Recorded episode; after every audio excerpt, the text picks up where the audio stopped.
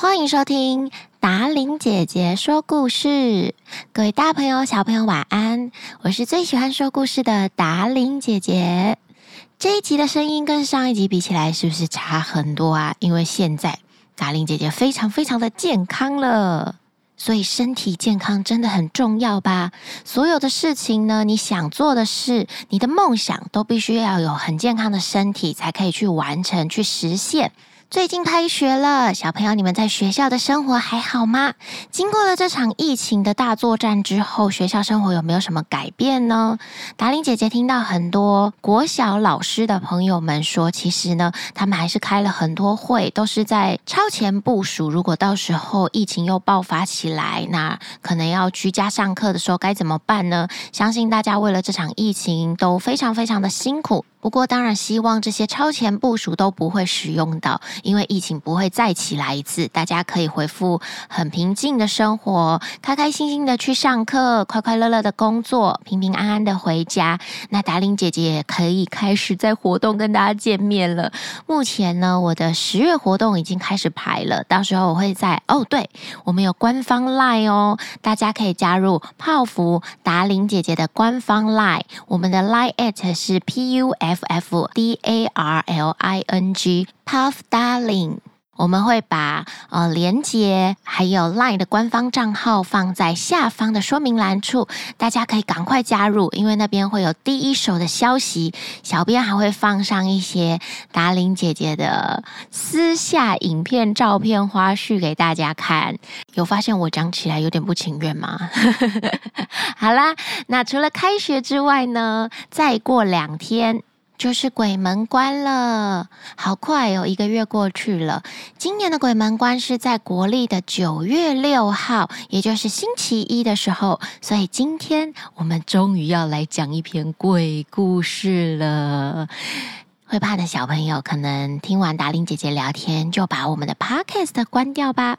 不过不用担心啦，达令姐姐挑的鬼故事非常非常的可爱，而且也很有趣。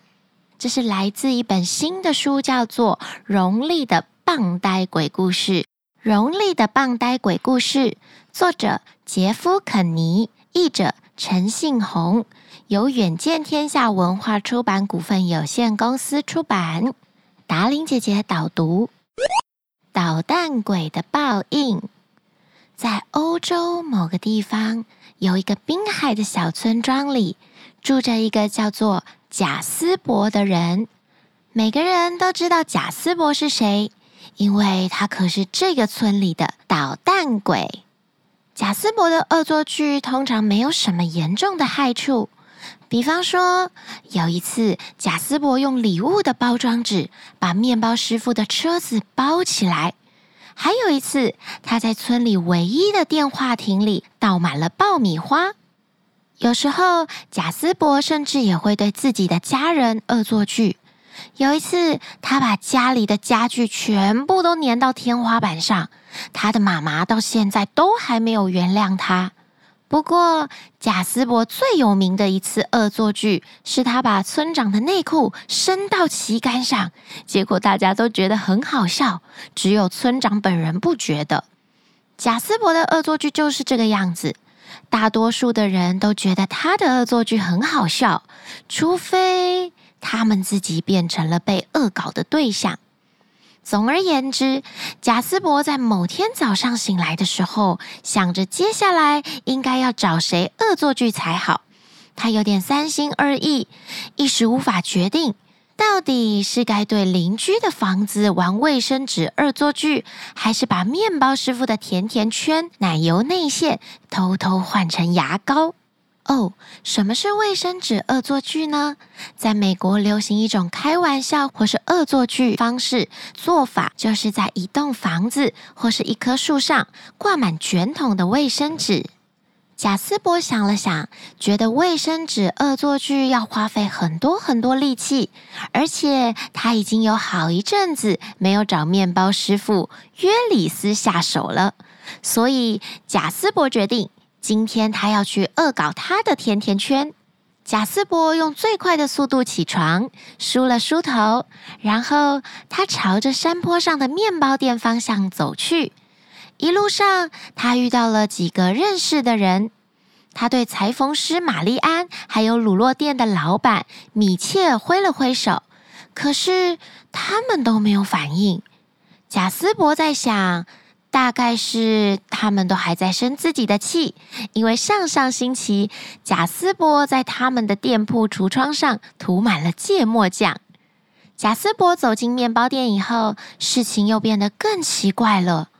他的朋友鞋匠迪特正好要离开，贾斯伯对他打招呼，他却丝毫不理睬。过了几秒钟以后，图书馆员玛塔走进面包店里，买他每天照例要吃的法国长棍面包，但是他也是直接从贾斯伯的身边走过去，就像根本没有看到贾斯伯一样。玛塔到柜台买面包的时候，面包师傅约里斯忙着招呼他，于是贾斯伯趁着这个机会展开行动。他从口袋里掏出牙膏，然后把一盘甜甜圈上的玻璃盖掀开。应该说是他想要把玻璃盖掀起来，但是没有成功。贾斯伯伸手去掀盖子的时候，发现自己的手竟然可以穿透玻璃盖。贾斯伯完全搞不懂这是怎么一回事，他吓得跑出店外。可是接下来发生的事情又让他的心更慌了，因为他站在卖镜子的店前面，却发现镜中居然没有自己的身影。贾斯伯这才明白，原来没有人看得到或是听得到他。他故意耍宝出丑，也同样没有人看到。就连贾斯伯故意闯进瑜伽教室的亲子律动课时，大家还是专心的做着瑜伽，好像贾斯伯根本就不存在一样。贾斯伯试着说服自己，这是一件好事，因为既然没有人看得见他，他就可以做出一些非常了不起的恶作剧。就在这个时候，一群人排成队伍，从贾斯伯的面前走了过去。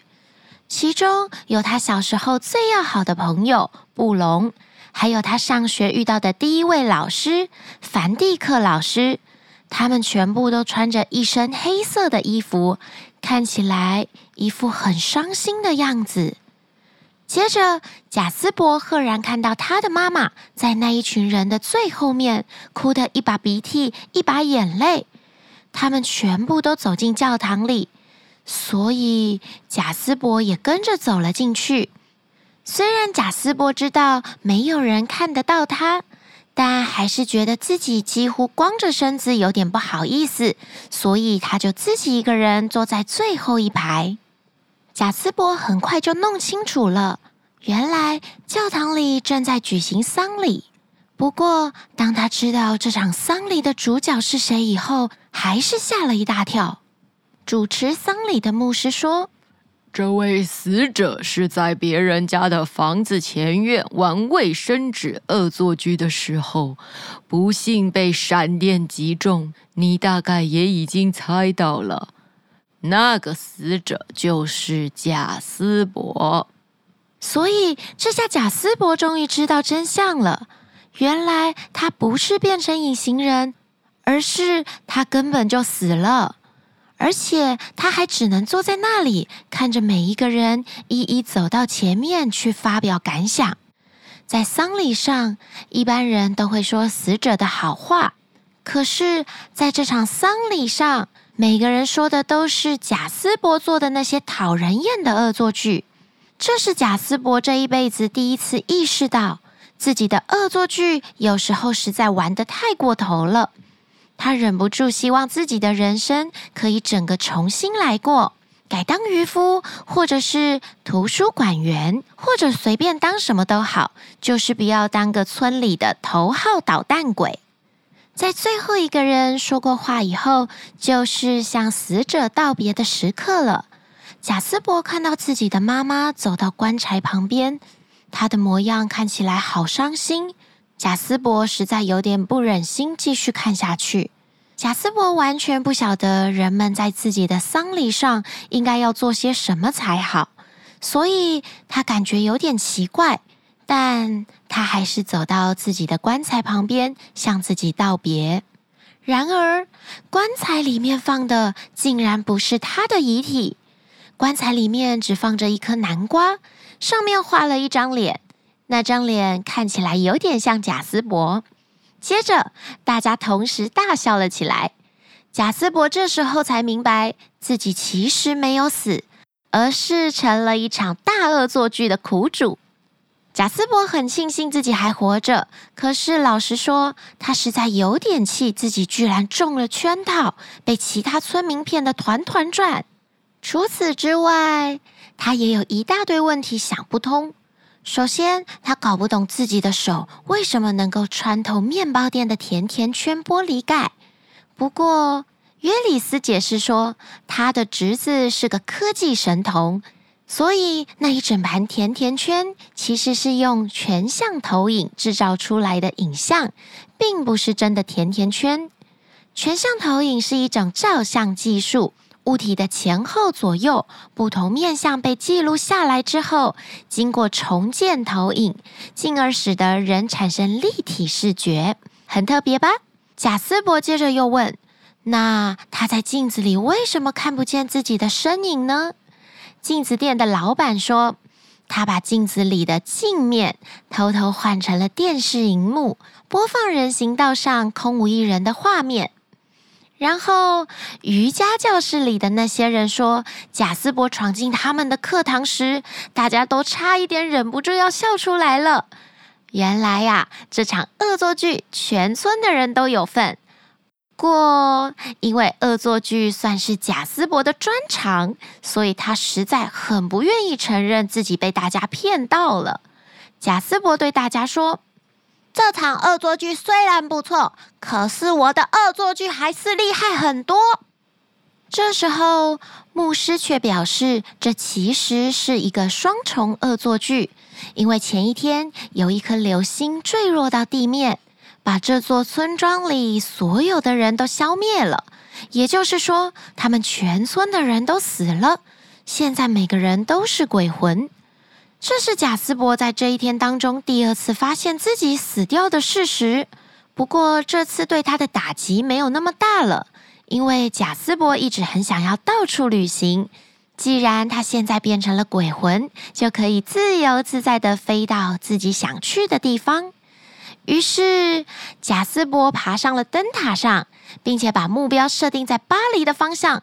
没想到，这段关于流星的话，原来也是个恶作剧。这一次，村民总算觉得，或许他们把玩笑开得太大了呀。今天的故事说完了，这是不是一个很可爱的鬼故事啊？你们是捣蛋鬼吗？记得。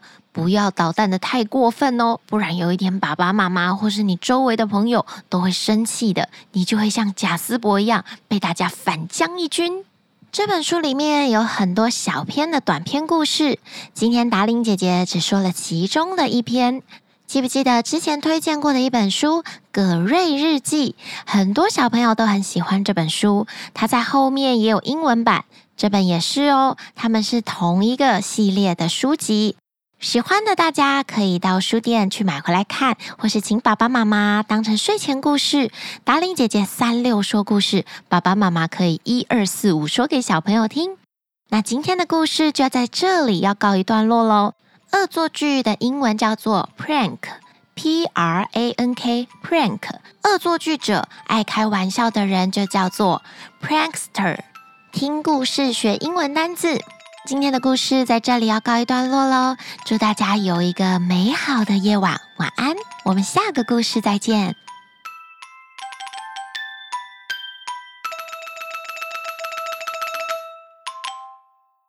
每个人说的都是贾伯斯，贾伯斯是苹果的联合创始人之一。这个故事的主角叫做贾斯伯啦。